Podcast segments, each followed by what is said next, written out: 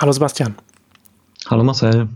Heute gibt es wieder eine Ausgabe Zukunft Bildung. Wir wollen über so heute ein paar verschiedene Themen sprechen. Haben jetzt im Vorfeld jetzt nicht so einen roten Faden, aber mal gucken, wo, wo uns das Gespräch hinführen wird. Aber bevor wir in unseren, unsere verschiedenen Themen einsteigen, gibt es noch äh, eine Neuigkeit von dir zu berichten, eine persönliche Neuigkeit. Du hast jetzt vor auch schon einer Weile jetzt mittlerweile eine Festanstellung angefangen. Du bist jetzt beim HPI. Richtig, also ich bin am Hasso-Plattner-Institut und arbeite seit Mitte März als Community Manager im Projekt HPI Schulcloud. Genau, und was heißt das, was heißt das konkret? Was machst du da? Ähm, also das heißt, dass wir, müsste man vielleicht erstmal erzählen, was das Projekt ist, für diejenigen, die es nicht kennen. Ähm, es geht darum, dass wir eine digitale Lernumgebung für Deutschlands Schulen entwickeln. Das Ganze ist BMBF gefördert und wird ähm, vor allem mit MINT-EC, einem ja, bundesweiten Schulnetzwerk, äh, zusammenentwickelt. Das heißt, es gibt ähm, ja, um die 320 MINT-EC-Schulen in ganz Deutschland und von denen testen aktuell ähm, ca. 125 MINT-EC-Schulen die Happy Schulcloud, die bei uns entwickelt wird. Und meine Rolle in dem Projekt ist ähm, zum einen die Social-Media-Kanäle zu bespielen und darüber hinaus ähm, Veranstaltungen ähm, an den Schulen, ähm, außerhalb von Schulen, ähm, bei, ja, bei Barcamps, Educamps ähm, und ähnlichem eben auch die Happy Schulcloud nochmal vorzustellen und weitere Schulen eben auch zu gewinnen, ähm, dass sie das austesten wollen. Gut, und dann lass uns doch, lass uns jetzt über unser Lieblingsthema als nächstes reden, und zwar über den Digitalpakt, der jetzt, ja, schon vor einer Weile jetzt mittlerweile auch jetzt schon wieder äh, verabschiedet wurde und jetzt sollen die, jetzt sollen die Milliarden fließen oder, oder wie auch immer, ne? Also es ist ja immer alles bei, wenn es äh, um, um so hohe Gelder geht. Eigentlich sollte es jetzt bereitstehen, aber äh, was tut sich da? Wie, wie ist da jetzt der Stand? Können jetzt die äh, Schulen deutschlandweit damit rechnen, dass sie sich jetzt äh, ausstatten können digital oder wie, ist da der Stand aktuell? Ja, der Stand ist aktuell so, dass die meisten Länder eben die entsprechenden Richtlinien veröffentlicht haben, um Mittel beantragen zu können. Ähm, es gibt ja eine Bund-Länder-Vereinbarung, ähm, was förderfähig ist. In den einzelnen Bundesländern gibt es dann Richtlinien, ähm, auf die man sich bezieht, die diese Bund-Länder-Vereinbarung eben umsetzen und dann nochmal ja, landesspezifische Eigenheiten drin haben. Ähm, bei den Ländern, in denen so eine Richtlinie zum Digitalpakt jetzt da ist, ähm, wurde auch, soweit ich das einschätzen kann, auch fast überall äh, veröffentlicht, mit wie viel Geldern die einzelne Schule rechnen kann. Ähm, da gibt's ja einen Sockelbetrag, den man pro Schule bekommt und dann entsprechend der Schülerzahl nochmal ähm, einen Betrag obendrauf. Und so weiß man eben mit der Anzahl der Schulen, die halt zum Schuljahresanfang feststehen, ähm, genau welche Summen eben förderfähig sind und die Schulen beantragen können.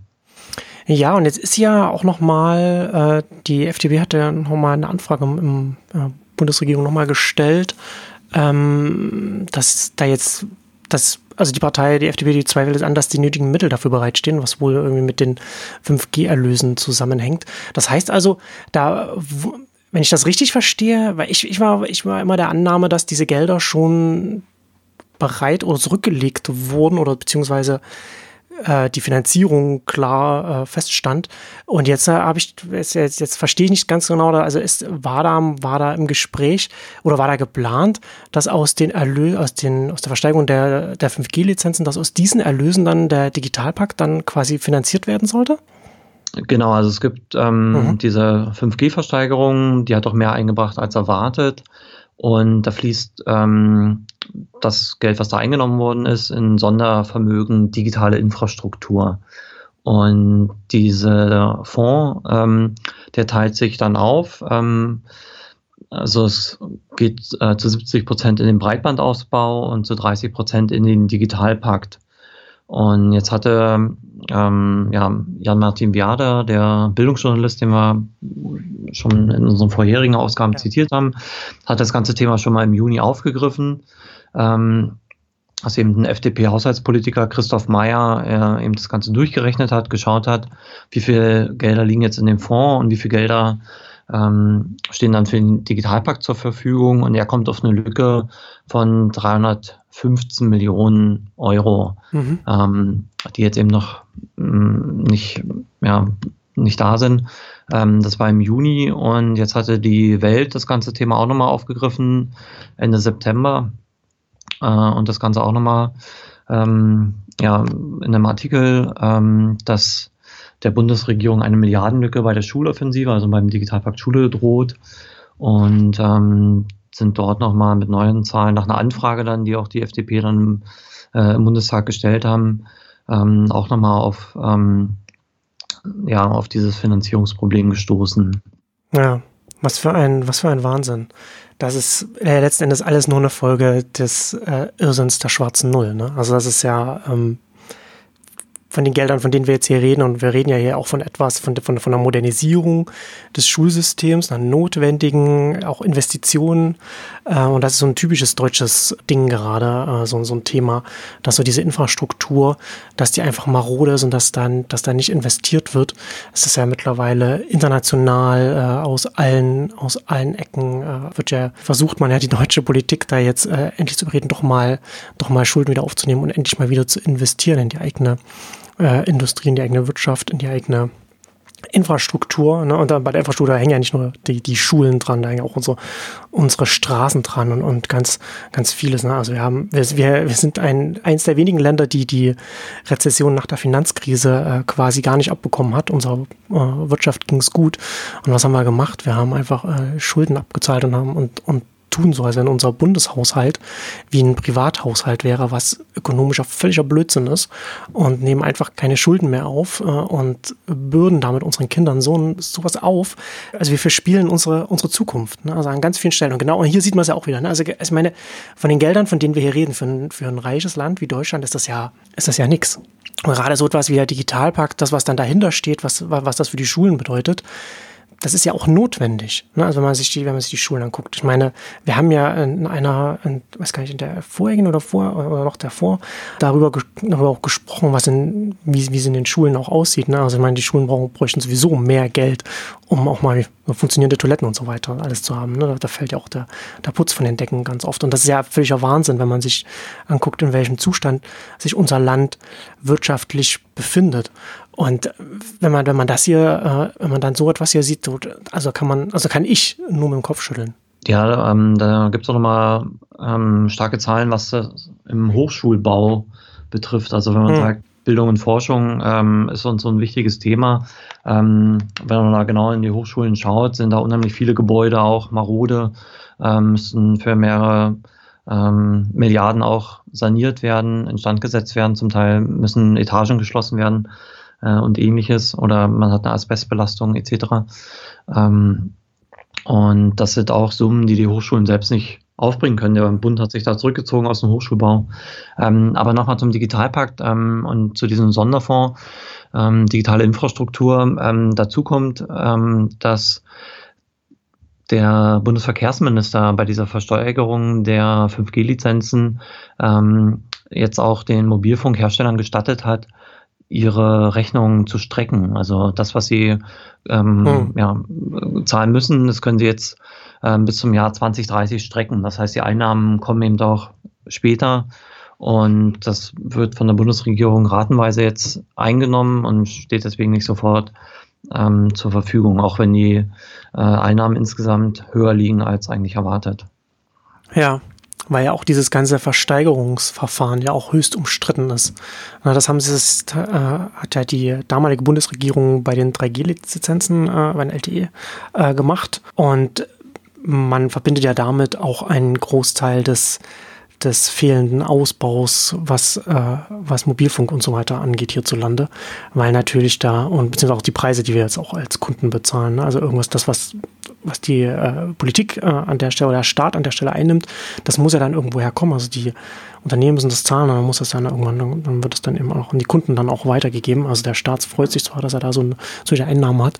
Ähm, und deswegen äh, glaube ich, wird es jetzt hier auch ähm, so, wie du sagst, so, so gezogen, damit diese hohen Zahlungen nicht dazu führen, dass diese Unternehmen dann einfach auch äh, jetzt nichts investieren in den, in den Ausbau.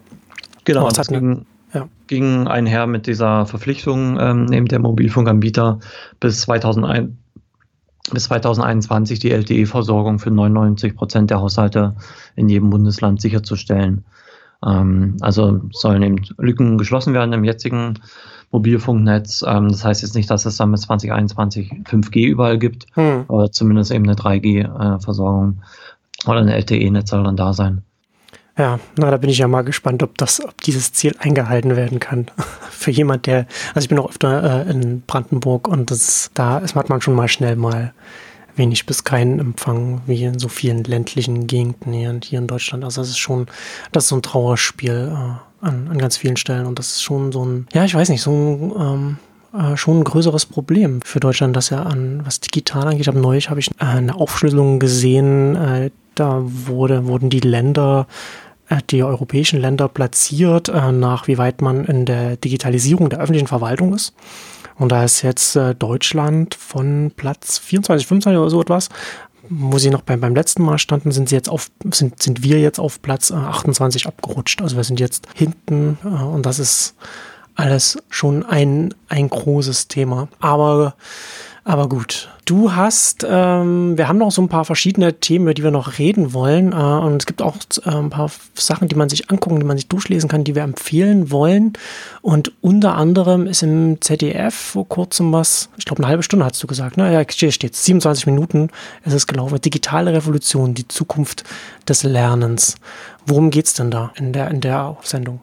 Das ist die ähm, Sendung von Harald Lesch, äh, Lesch Kosmos. Ähm, die halt Wissenschaft einfach nochmal vorstellt und die hat versucht, dieses Thema, ja, die digitale Revolution im Klassenzimmer ähm, nochmal ja, von verschiedenen Seiten zu beleuchten. Mhm. Und wurde von, ja, von recht vielen Leuten gelobt. Ich habe es mir auch angeschaut, fand es ganz ausgewogen. Ähm, also er schaut äh, einmal in Silicon Valley und ähm, dort ähm, ein Trend oder ja, eine, eine Beobachtung, dass Waldorfschulen dort ganz angesagt sind. Okay. Und man sich eben fragt, naja, ähm, können wir davon ableiten, dass jetzt die digitale Elite, die Eltern, die halt zum Teil äh, in der IT-Branche dort arbeiten, äh, ihre Kinder eben zu Waldorfschulen schicken, wo eben ähm, Computer und Handys lange Zeit ausgesperrt sind ähm, bis zur Oberstufe hin ähm, ohne Computer einfach auskommen, ähm, hat das eine, eine Aussagekraft. Also, und das ist die Eröffnung des ganzen ähm, äh, Artikels oder der, des Fernsehbeitrags im ZDF. Ähm, und es geht dann über Hirnwissenschaften. Man schaut sich dann Singapur an, wie dort pädagogisch gearbeitet wird, aber eben auch mit ähm, unheimlich viel Nachhilfe, mit einem hohen Lerndruck ähm, und mit digitalen Medien, die da stärker eingesetzt werden. Äh, aber auch dort eben in Singapur ähm, jetzt mittlerweile spielerische Ansätze und das gemeinsame Lernen eine größere Rolle spielen und man versucht mhm. auch ähm, da eine neue Pädagogik zu finden, um gerade diesen Lerndruck auch zu reduzieren. Ähm, dann macht er wieder den Blick nach Deutschland, ähm, die Umsetzung von Flip Classroom, also die Idee, dass ich ähm, die Instruktionsphasen, klassischerweise der Lehrervortrag zu einer Einführung eines neuen Themas, als Video vorab ähm, mir anschaue, auch zurückspulen kann oder eben ähm, ja, einzelne Aspekte, die, die ich vielleicht noch nicht verstanden habe, nochmal in einem, einem zweiten Video schauen kann und dann das, was die Übungsphase ist, äh, die Vertiefung, ähm, das Unterrichtsgespräch dann eben in der Präsenz stattfindet. Ähm, also dass man eigentlich ähm, mhm. versucht, die Anteile zwischen Lehrervortrag und Hausaufgaben zu tauschen, sich zu Hause eben den Lehrervortrag anschaut äh, und dann in der Gruppe gemeinsam ähm, das Ganze ähm, bespricht und vertieft und eben auch ähm, übt und guckt, ähm, wo man dann als Lehrer dann eher in diese Rolle des Coaches kommt und mhm. unterstützen kann. Das ist ja interessant. Und wie, wie, wie sind da die Erfahrungen bei dem Modell? Gibt es da irgendwas dazu zu sagen schon?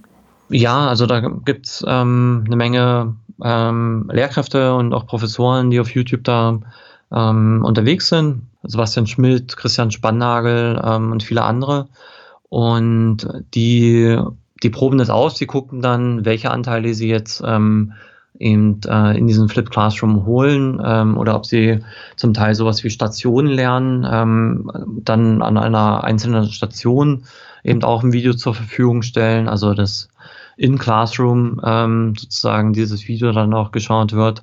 Und ja, worauf es hindeutet, ist ein interessantes Modell ähm, und wird auch viel erforscht und was aber klar ist, das kann man jetzt ja auch nicht komplett machen. Also es ist auch mit einem Vorbereitungsaufwand verbunden, wie auch der Unterricht sonst mit einem Vorbereitungsaufwand verbunden ist.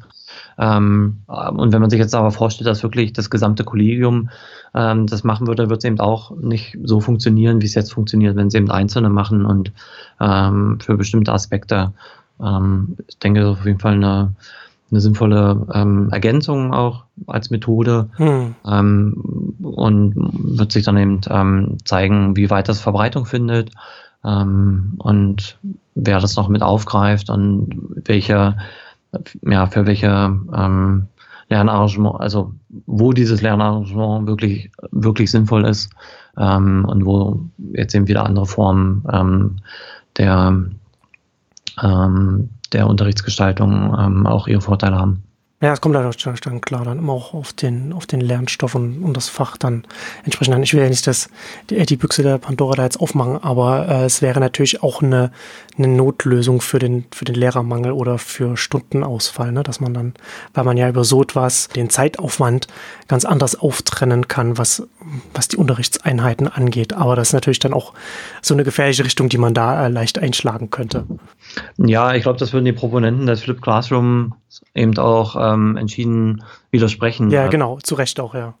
Möchten sich eben nicht ersetzen, sondern die möchten ihre Zeit, die sie dann in der Präsenz haben mit der Klasse, äh, mit ihren Schülerinnen und Schülern, dann eben so verwenden, dass ihr Redeanteil sinkt, aber dass ähm, die Rolle des Begleiters, des Coach, ähm, der dann eben, ähm, ja, wenn dann wenn klar wird, hier ist noch ein Missverständnis äh, oder hier ist ein Aspekt, den den man vertiefen könnte, ähm, dass sie da dann ähm, die Zeit dafür nutzen können und eben nicht die allgemeine Einführung, die man halt vorab macht. Hm. Nochmal, um nochmal auf den äh, ZDF-Beitrag zurückzukommen, was ich mich ja frage, äh, und da würde mich interessieren, ob du da ob da in der Sendung was war oder ob du da noch irgendwas da noch zu, zu erzählen hast, weil da ja auch erwähnt wird, dass da, oder das hast du ja auch schon, schon gesagt, ne, dass da viele Eltern aus der IT-Branche und auch die Lehrer da überzeugt sind, dass man, dass man da diese äh, digitalen Geräte, äh, Smartphones, Computer erst einmal aus den äh, Klassenräumen raushalten muss. Und, und da steht in der, in der Zusammenfassung steht ja auch dann da, dass ähm, dass sie, äh, die Eltern und die Lehrer überzeugt sind, dass digitale Geräte die Entwicklung ihrer Kinder bis elf Jahre eher hemmen als fördern. Also das, das ist ja schon auch so ein, so ein Grundtenor, den man ja auch jetzt hier in Deutschland auch oft hört. Oder geht es ja, geht's ja schon eher noch über, weit über die elf Jahre noch hinaus. Gibt es da irgendwelche konkreten Argumente oder warum man, warum man sagt, warum gerade diese Art von Werkzeug, das man ja beim, beim Lernen einsetzen kann, man für problematisch halt im Verhältnis zu anderen Werkzeugen, die dann eben nicht digital sind? Also was, wo, warum macht man da den Cut? Mm, also ich denke, das ist dann eher der, der Punkt, dass man sagt, äh, in den USA hat man ja diese Trennung zwischen Elementary School, Middle School und High School. Ja. Ähm, dass man eben sagt, wir halten es jetzt aus der Elementary School, aus der Grundschule halt komplett raus. Und das ist ja jetzt auch nicht für alle Kinder und Jugendlichen einfach in, äh, im Silicon Valley, sondern halt diejenigen, die halt gezielt dann auf eine Waldorfschule gehen. Also hm, so ja, richtig taugt das Argument aus meiner Sicht eben auch nicht. Ähm, man findet natürlich auch in Deutschland ähm, und anderswo auf der Welt ähm, Waldorfschulen und Eltern, die sagen, naja, vielleicht ähm, haben wir das ähm, da eine Befürchtung und wollen eben nicht, dass ähm, un, unser Kind ähm, zu früh damit in Berührung kommt. Ähm, aber ich glaube, in der überwiegenden Gesellschaft, in, in dem Großteil der Familien hat sich ja schon diese Ansicht durchgesetzt, ähm, dass das für spätere Berufsleben wichtig ist, dass es für Teilhaber in der Gesellschaft jetzt wichtig ist, mhm. dass es einfach für Kommunikation mit, ähm, mit Eltern, mit Freunden, mit Verwandten etc. jetzt schon ähm, wichtig ist und dass es dann natürlich auch eine Rolle ähm, in der Schule spielen sollte und wie stark, ähm, das ist natürlich ein Streitpunkt. Aber auch bundespolitisch ist jetzt vorgegeben, dass man sagt, wir haben bestimmte Kompetenzen, ähm, die für Bildung in der digitalen Welt von der Kultusministerkonferenz vorgegeben sind und von denen wir einfach wollen, dass die alle Schülerinnen und Schüler, die jetzt neu in die Schulen kommen oder eben auf die weiterführenden Schulen kommen, äh, am Ende ihrer Schulzeit auch gelernt haben. Und ähm, ja, mhm. ich glaube, die die Frage, was ist Erziehung, also wo soll diese ganze Thematik in den Elternhäusern behandelt werden, ähm, wo sind Aspekte, die dann von der Schule behandelt werden, das ist ähm, vielleicht gerade ähm, bei diesem Beispiel äh, Waldorfschulen im Silicon Valley halt anders gesehen, weil man einfach sagt, naja, ähm, da ist die Durchdringung in der Gesellschaft vielleicht nochmal eine höhere ja. und ähm, man setzt dann eben tierbewussten Gegenpunkt, weil man vielleicht auch in den Familien selbst schon äh, für sich den Eindruck hat, wir sind zu viel online, wir reden zu wenig miteinander. Ähm, dass man da eben deswegen dann gezielt diese Waldorfschulen noch mit angesteuert hat. Ja, ja, das ist ein guter Punkt. Das wird wahrscheinlich da auch mit reinspielen. Hast du noch, äh, gibt es noch irgendeinen anderen Aspekt, den du aus der Sendung noch erwähnen willst, äh, außer dass, man, dass du empfehlen kannst, dass man sich anschaut? Mm, also es gibt noch ein weiteres Thema, was dann ähm, drin vorkommt, das ist die Frage des Lesens auf digitalen Geräten versus Lesen auf Papier oder im hm. Buch. Okay. Ähm, und auch ein Versuch, da die Forschung zusammenzufassen. Ähm, ich würde versuchen, ja, ich würde die ganze Sendung empfehlen, weil ähm, ja, weil es einfach noch ein paar andere äh, Artikel gibt, die ich gerne noch äh, im Podcast mit empfehlen möchte. Genau. Aber wie gesagt, die ZDF-Sendung ähm, Lesch Kosmos ähm, ist auf jeden Fall mal einen Blick wert. Ich finde ja, da können wir jetzt ja auch gut gleich anschließen mit einem mit einem Beitrag äh, beim, beim Deutschlandfunk, wo es ja quasi in die andere Richtung geht, ähm, wo, man, wo es hier dann darum geht, äh, Programmieren schon in der Grundschule. Ne, dass er also sozusagen dann jetzt dann da äh, so früh wie möglich damit angefangen wird, da äh, das in die Schule reinzubringen. Nicht, dass ich dagegen äh, bin gegen, gegen diese gegen diese Idee, dass man, dass die Kinder programmieren in der Schule lernen, auch unabhängig davon, dass das, dass das natürlich auch mit damit zusammenhängt, dass man natürlich auch äh, erstmal überhaupt erstmal Lehrkräfte braucht, die das überhaupt machen können. Aber ich habe ganz oft das Gefühl, dass Programmieren an sich immer gleich so, so gleichgesetzt wird mit mit medialer äh, äh, und digitaler Kompetenz und allem und so weiter. Das ist also, jemand, der programmieren kann, der wird sich in der modernen Welt zurechtfinden, so, weißt du? Ähm, da bin ich halt nicht so, deswegen bin ich da immer hin und her gerissen, wie sinnvoll das tatsächlich ist. Aber, äh, aber interessant, dass in Estland dann tatsächlich, dass man da, dass man mit dem, dass man äh, das Programmieren so früh, dass man da so früh anfängt, Kinder ranzuführen, also beziehungsweise mit so Grundprinzipien. Ne? Also Programmieren hängt ja erstmal ganz viel mit Logik äh, zusammen und mit Abläufen, die man, die man in Muster erstmal reinbringen muss. Und es kann nicht schaden, aber ich bin, also ich bin bei dem Thema hin und her gerissen, äh, wie, wie wichtig das tatsächlich ist, dass so etwas ähm, als Thema in der Schule stattfinden muss und wie früh es stattfinden sollte. Mhm.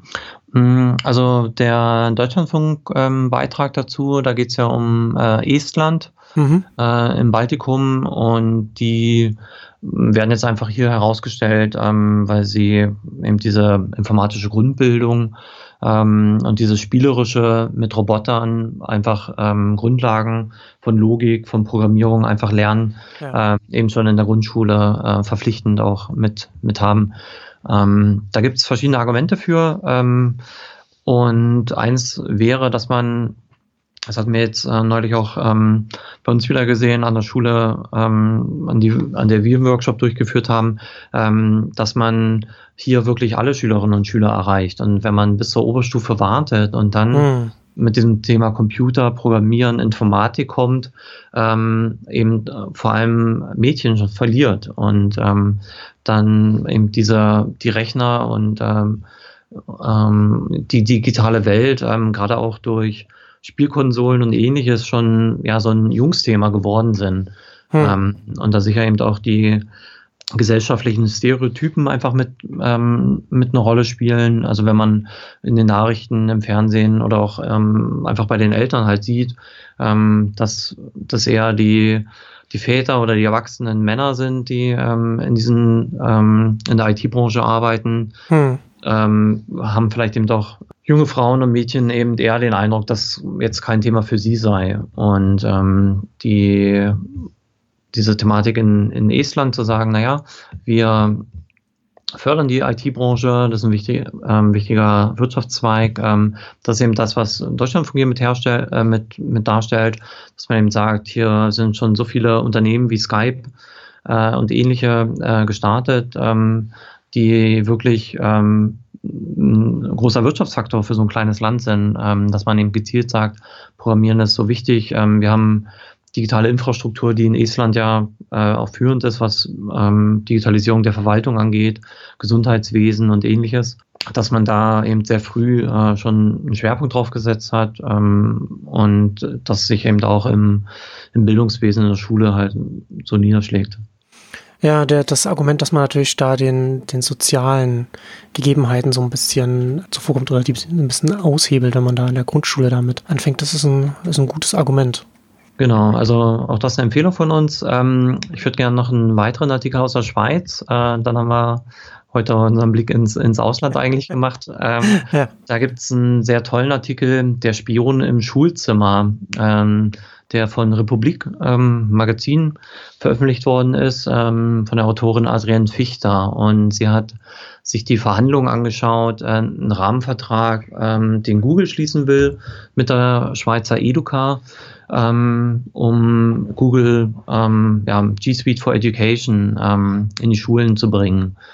Und ähm, sie sagt, naja, das ist eine, eine Software, die von einigen Schulen äh, in einigen Kantonen eben schon eingesetzt wird, ähm, die da auch eine, die den Schulen kostenlos zur Verfügung gestellt wird. Aber was sind die, äh, was hat Google davon? Und ähm, ist das so ein trojanisches Pferd, mit dem Google eben auch schon die Schülerinnen und Schüler auch schon in der Volksschule, in der Grundschule dann eben schon äh, dazu bringt, eine, eine Google-ID anzulegen und wenn sie dann ja, ja in der Schule da eingeloggt sind und vielleicht auch zu Hause mit dieser Google ID im Netz unterwegs sind, auf YouTube unterwegs sind und anderswo, gibt es ja dann auch wieder die Möglichkeit, ähm, ein Tracking zu machen und zu schauen, ähm, wie bewegen sich einzelne Kinder, die ich dann auch ähm, namentlich zuordnen kann äh, im Netz ähm, und da einfach ein Datenschatz gesammelt wird, ähm, der für Google natürlich interessant ist. Und ähm, bisher sind die Verhandlungen erfolglos, ähm, gerade weil eben die Schweiz da auf ihr Datenschutzrecht und Haftungsfragen eben auch beharrt und Google da eben ähm, noch keine Zugeständnisse machen wollte. Mhm. Und das ist eigentlich eine, eine Debatte, ähm, die auch über die Schweiz hinaus eigentlich geführt werden sollte, weil das hatten wir in der vorherigen Sendung, Big Tech, äh, welche soll, Rolle soll es spielen? Ähm, genau. Und jetzt hier aber nochmal nicht auf der Hardware-Seite, sondern auf der Software-Seite. Was ist mit Plattformen? Äh, was ist mit Login-Effekten, was ist mit so einer Personalisierung, die ja dann auch verpflichtend gemacht würde, äh, wenn ich eben dann Schule dann eben meine Materialien von den Lehrkräften auf dieser Plattform bekomme, muss ich ja da einen Account haben mhm. ähm, und hat dann eben diese Befürchtungen und die ähm, die zu erwartenden Nachteile, dass dann eben eine ähm, Tracking auch im gesamten Web stattfinden könnte.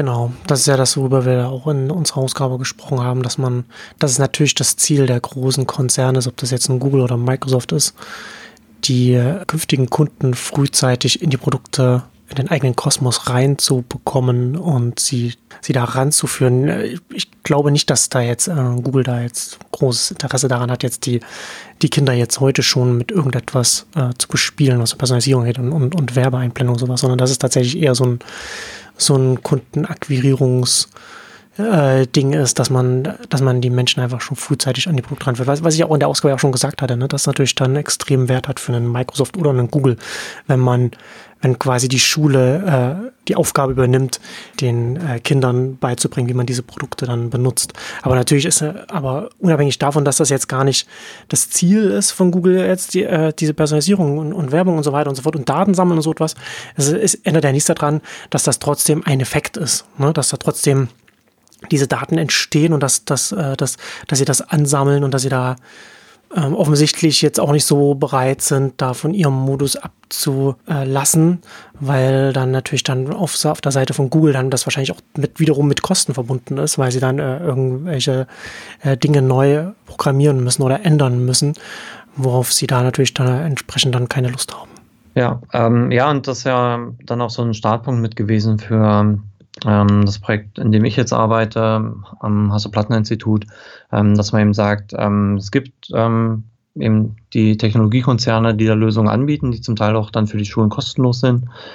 Aber es wäre ähm, eben dann aus Sicht derjenigen, die das Projekt mit gestartet haben und ähm, durchs BMWF auch fördern, äh, vielleicht doch sinnvoller zu sagen, können wir hier was ähm, eigenes hinstellen, ähm, um uns da nicht komplett abhängig zu machen von diesen Anbietern. Ja, wobei ich da wieder auf die, auf unsere äh, Diskussion der letzten Ausgabe wieder zurückkomme. Ne? Das ist natürlich dann, man kann das ja als Schule auch nur bis zu einem bestimmten Grad sich davon unabhängig machen, weil man die Schüler, die Schülerinnen ja auf den Lebensalltag, die Realität ja auch vorbereiten will. Und da kann man in der Schule nicht auf Produkte setzen oder, oder äh, Dinge setzen, äh, die, oder man kann, man kann man schon zu einem Teil, aber man muss das halt mitdenken, dass, dass man jetzt nicht einfach nur Werkzeuge, Tools einsetzen kann, wo man genau weiß, okay, das, findet, das wird jetzt nur in der Schule benutzt.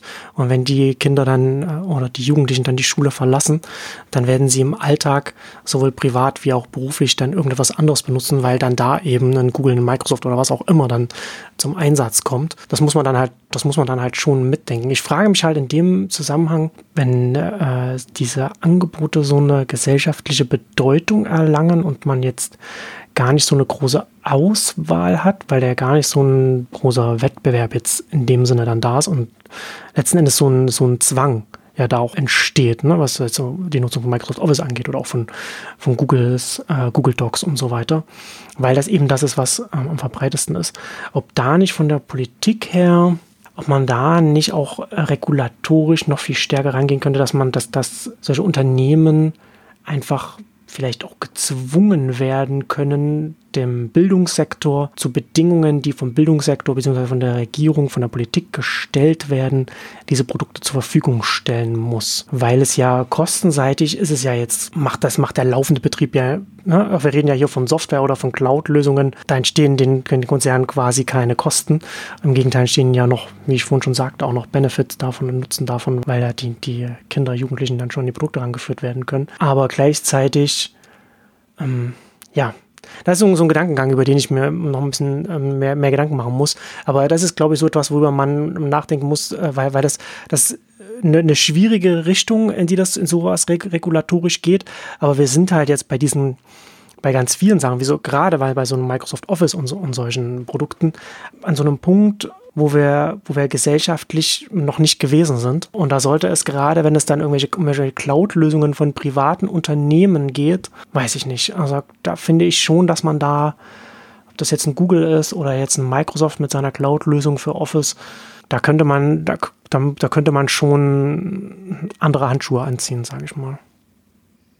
Mm, also das ist ja genau die Debatte, um die es da geht. Ähm, also ich würde erstmal widersprechen, dass es da wenig Konkurrenz gibt oder dass man da bewusst dann eben ähm, nur zwei, drei Anbieter hat, weil auch diese Dateiformate sind ja insoweit standardisiert, dass ich eben gerade nicht äh, Microsoft Office brauche, um eine Word-Datei äh, abspeichern zu können. Ich kann es auch äh, in anderen, in Open, ähm, Open Source ähm, Office Suiten und dann eben eine, das Ganze als ähm, Word-Datei abspeichern oder eben äh, in anderen Formaten, die halt noch offener sind.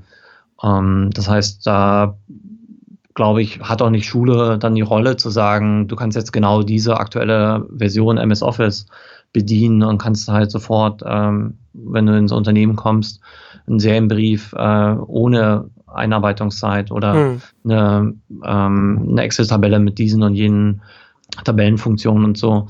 Ähm, ich glaube, das sind schon Dinge, wo man abstrahieren kann und sagen kann, ja, Serienbrieffunktion gibt's, ähm, bestimmte Layout-Optionen gibt's, bestimmte Formulare ähm, und solche Dinge kann man erarbeiten, muss es aber nicht genau in dieser Software äh, in der aktuellen Version tun. Genau wie eine Bildbearbeitung muss ich eben auch nicht ähm, in einer der der zwei, drei gängigsten Programme tun, sondern ähm, das, was es dann an Bildbearbeitungstools äh, an Werkzeugen ähm, gibt, dann beispielsweise bei GIMP oder anderswo, ähm, ist ja ähm, in vielen Fällen schon analog äh, und vergleichbar mit Photoshop oder äh, InDesign oder ähnlichen Sachen.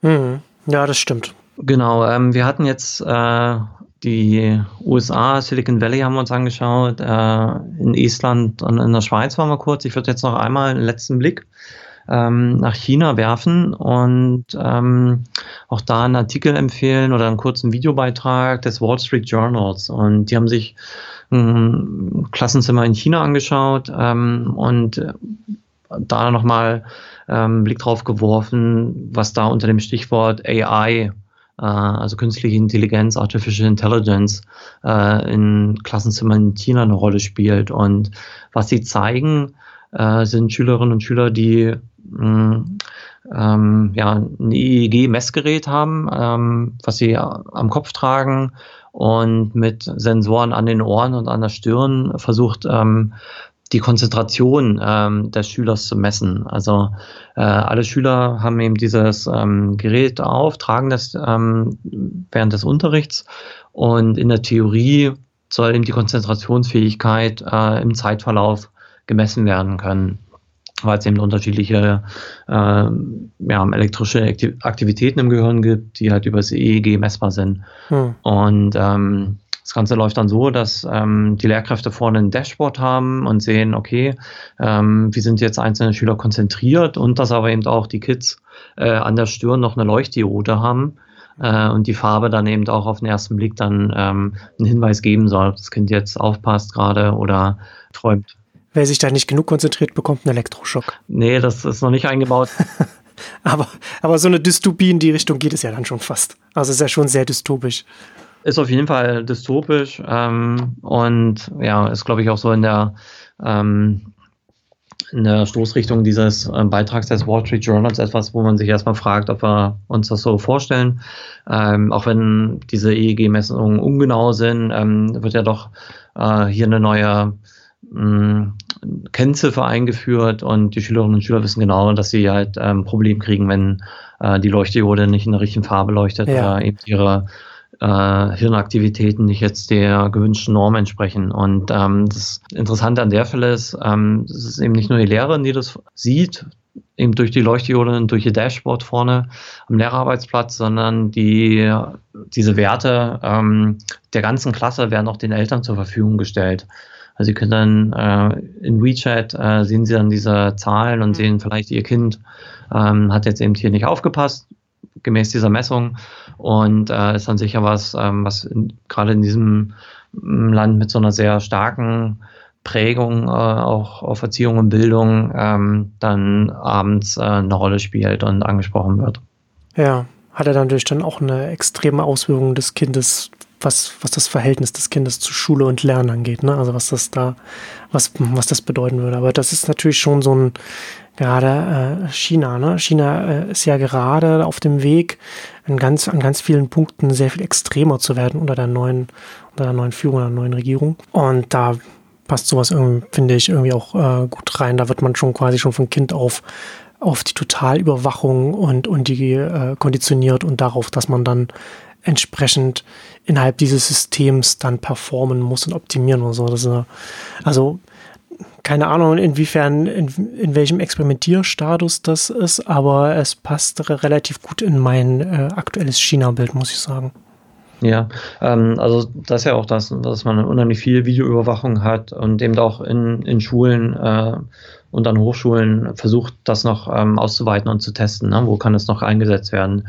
Ähm, und das können dann Dinge sein, dass ich eben Bücher ausleihe oder dass ich in der Mensa dann mein Mittagessen eben mit einer Gesichtserkennung verbunden ist und da eine Gewöhnung dann dran stattfindet an etwas, ähm, was dann vom Staat vorgegeben ist. Wir sind jetzt in diesem Überwachungsregime, ähm, was aber in, in anderen Gesellschaften sehr kritisch gesehen wird und ähm, bewusst auch abgelehnt wird und man das eben weder äh, in der Schule möchte noch an ähm, an Bahnhöfen oder anderswo oder an bestimmten öffentlichen Plätzen, da sagen wir dann, naja, okay, vielleicht ist da eine Videoüberwachung ähm, sinnvoll und gucken uns da dann aber an, was sind die Speicherfristen, wer kontrolliert diejenigen, die das äh, anschauen, was passiert mit diesen Videos.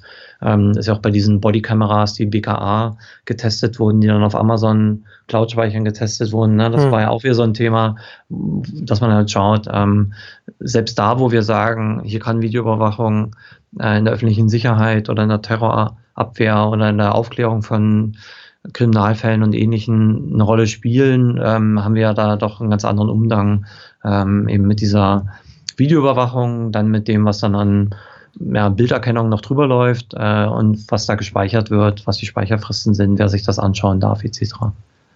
Ja, genau. Ja, gerade wir hier in Deutschland sind ja am anderen Ende des Spektrums mit unserer in meinen Augen eher Datenschutzhysterie, die, die hier teilweise an den Tag gelegt wird.